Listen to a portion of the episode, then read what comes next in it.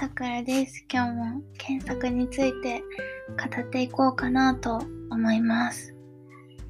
えー、最近マイクを買おうかなっていうのを考えていて、でも調べるといいやつはやっぱ高いんですよね。で、安いのでもいいかなって思ったんですけど、安いのだとどれがいいんだろうみたいになって今絶賛迷ってます。えー、そうですね。えっ、ー、と、そんな話は置いておいて。昨日は、えっ、ー、と、Google 検索の AR 機能についてと、あと、お便りコーナーをしました。えー、答えるのがあまりちょっとうまくいかなかったなと反省しているところですが、えやっていきで頑張りたいと思います。じゃあ今日も早速検索について話していこうと思います。えー、今日は、えっ、ー、と、音楽情報検索について話そうかなと思います。で、まあ、音楽情報検索何かっていうと、まあ、Spotify だったり、Apple Music だったり、Amazon Music、YouTube Music、ちょっとお腹鳴っちゃいました。えっと、今いろんな音楽サービスとかアプリが台頭しているかなと思うんですけど、そういうサービス、そういう音楽情報検索って果たして、まあ、どんなことを考えてるんだろうとか、あとはなんかこう実際にそのサービスを触ってみてどんな違いがあるのかっていうのを見ていこうかなと思います。で、えっ、ー、と、ちょっとだけ調べたんですね。その音楽情報検索について。そしたら、やっぱり近年だと、Spotify と Google の検索とか、検索研究結果とか、え特許とかがやっぱり目立つなーっていう感じがざっと検索しただけでも思いました。でその音楽情報検索っていう分野というかそういうところ自体は日本でも2010年以前からあるようで、えーと、音楽情報学とかも言わとか言われていたようですね。で、今回はその Google とか Spotify の研究結果、まあ、最近だと機械学習が絡んできたりだとか、いろいろあるんですけど、あその中でも良かったなって思うこのやつを一つご紹介しようかなと思います。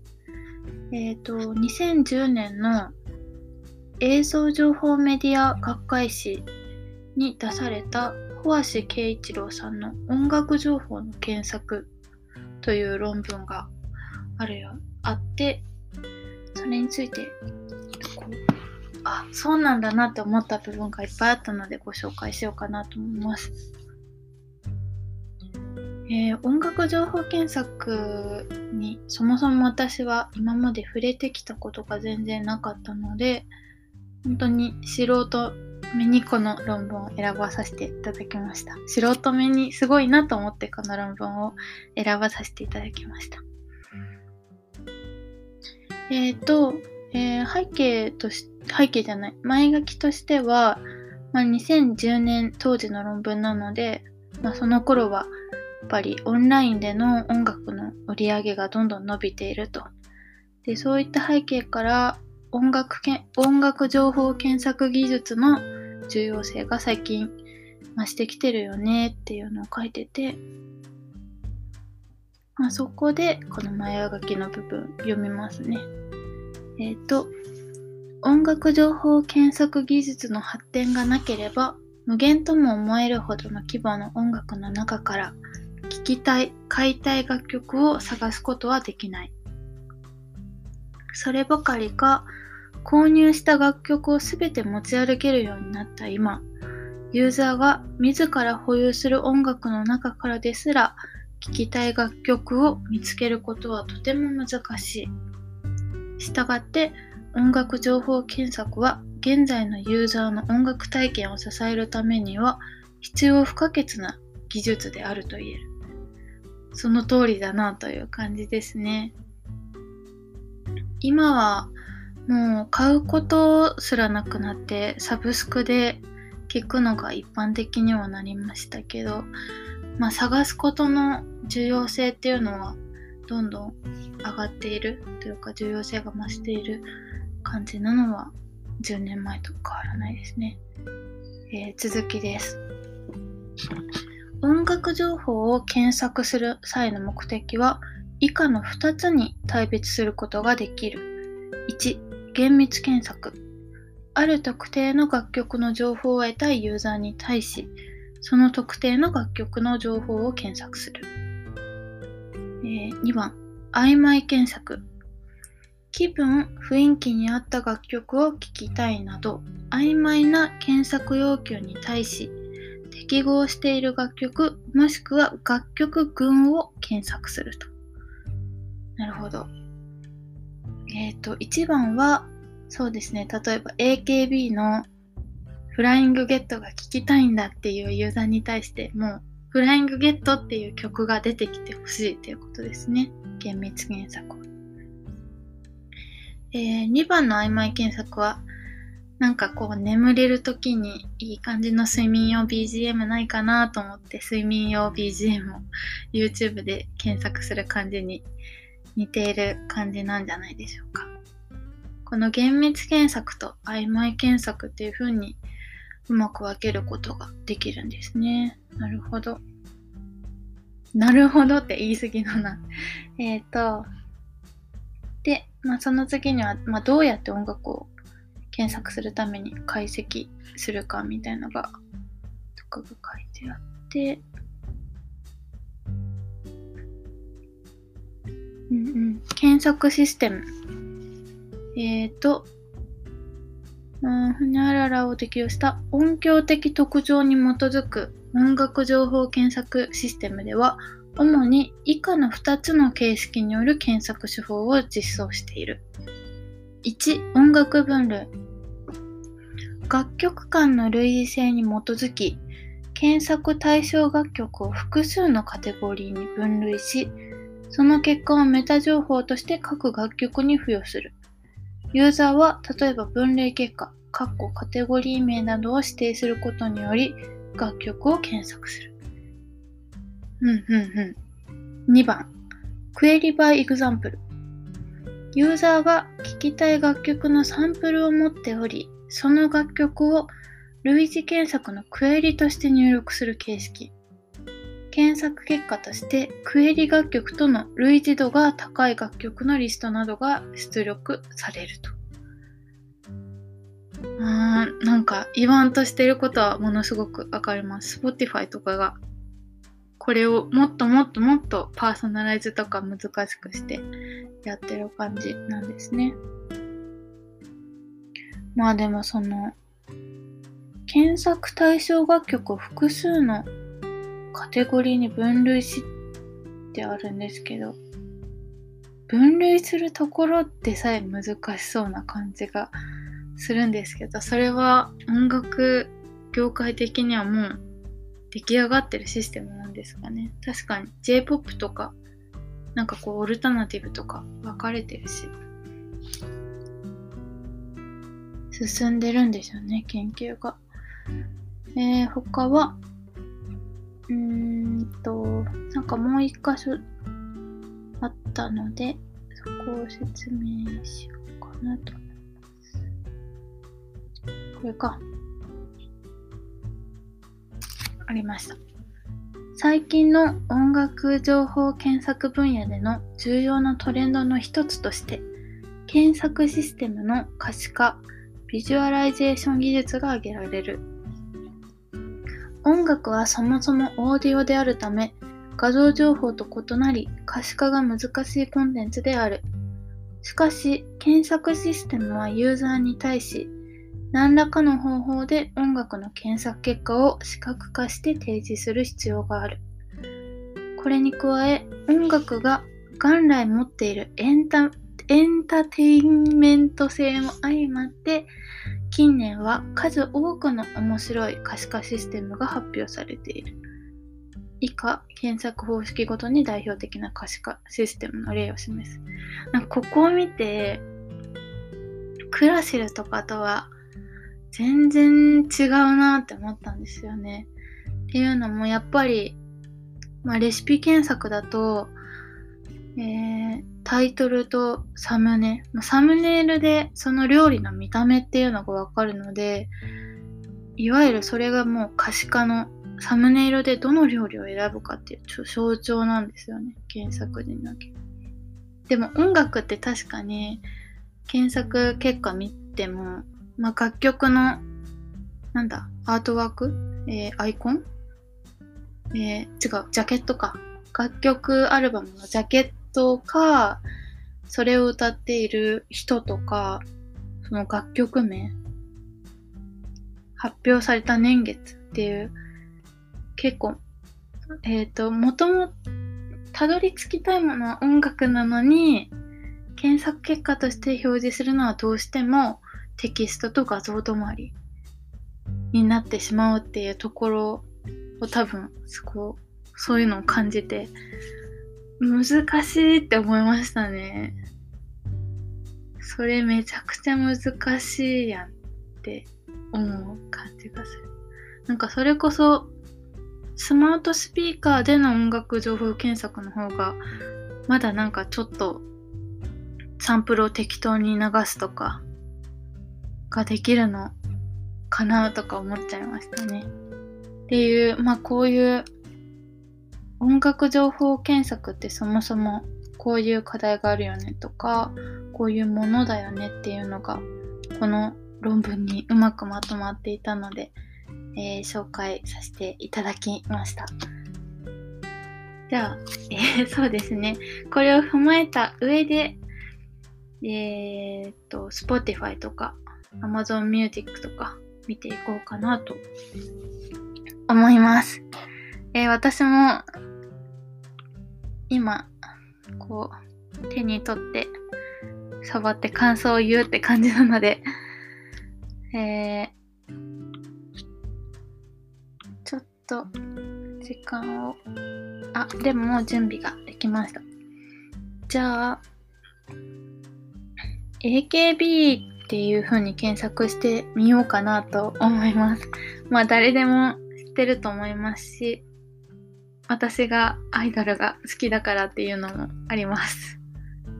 で、えっ、ー、と、AKB48 ってアーティスト名なんですけど、実は AKB48 は AKB48 っていう曲も出してるんですね。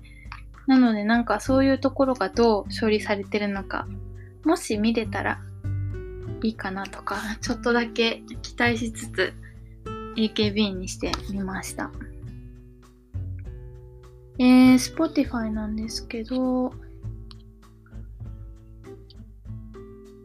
最初にアーティストの AKB が出て、えー、プレイリスト、プレイリストが出てきて、あと時々有名な曲も、なんかプレイリストと曲が同じ系列で並んでるんですね。うんうん。で、さっきの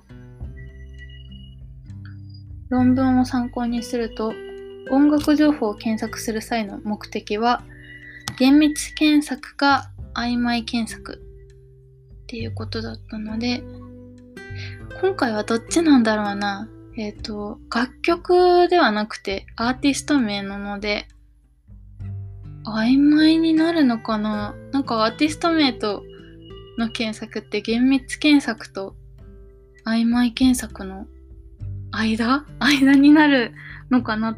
のかな ?AKB のこれが聞きたいってわけではないので。うん。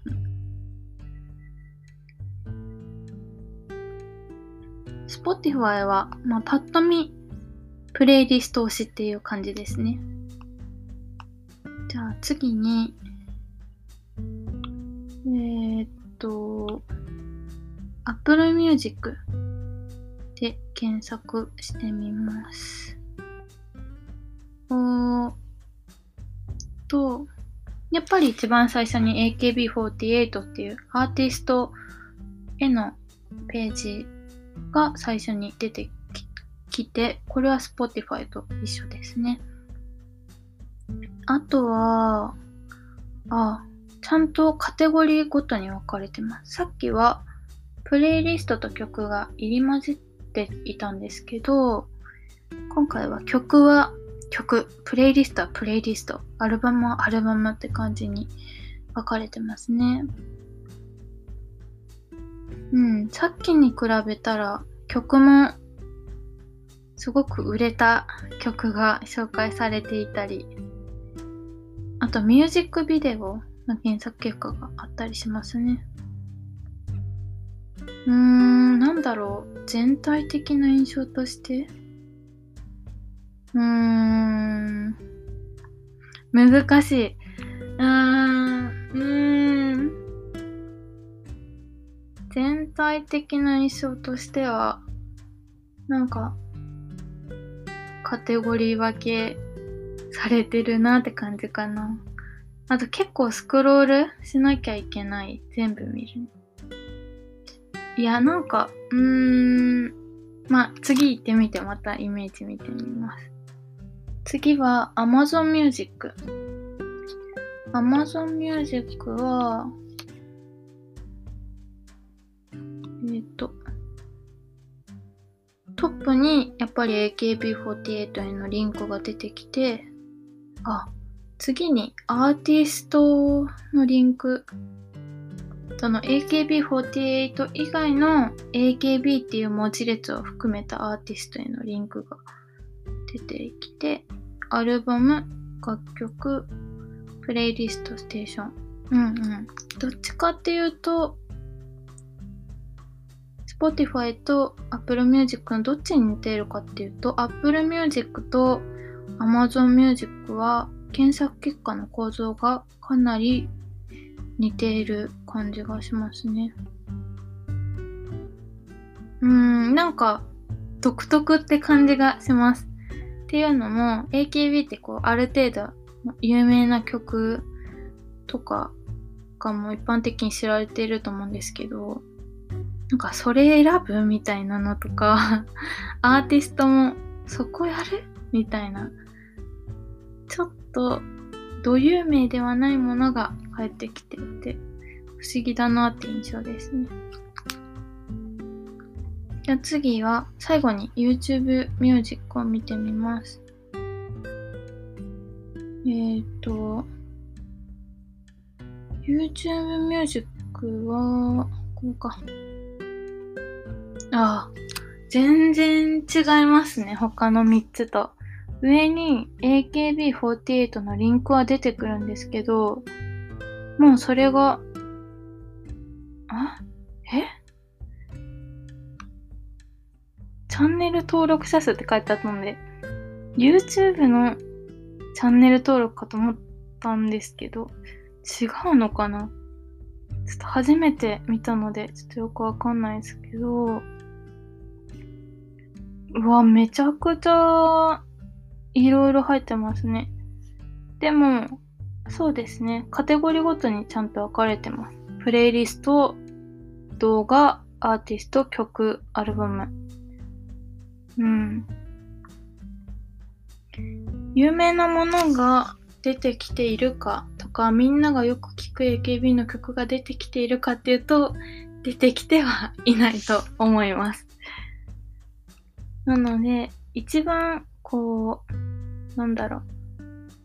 AKB って名前だけは知ってて有名な曲を聴きたいって人に対しては、パッと見の感想ですけど、Apple Music が一番よく出てるじゃないかなって思いますね。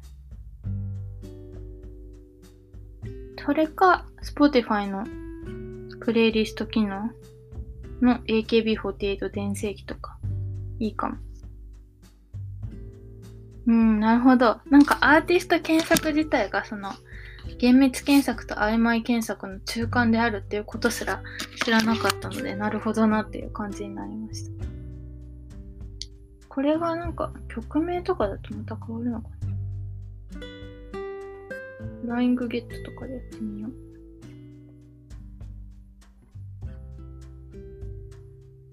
あー、変わりましたね。厳密検索に一気に変わりました。えー、すごい。Spotify、すごい。フライングゲット。あー、でも、Apple Music は変わらないと。だとしたら Spotify はすごいんですね。なんか睡眠用 BGM ってみよう。完全な曖昧検索ですね、これは。ああ、ちゃんと出てくる。並び順も変わってる。ああ、なんか Spotify すごいですね。ってなったらもうなんか20分ぐらい 喋ってたので、今日はこんな感じで音楽情報検索について話しましたが、どどうだったでしょうか？えっと、じゃあ今回はこんな感じで終わろうかなと思います。えー、次回は何について喋ろうかな？前回お便りできた中から何か喋れるそうなものを喋ろうと思います。じゃ、あありがとうございました。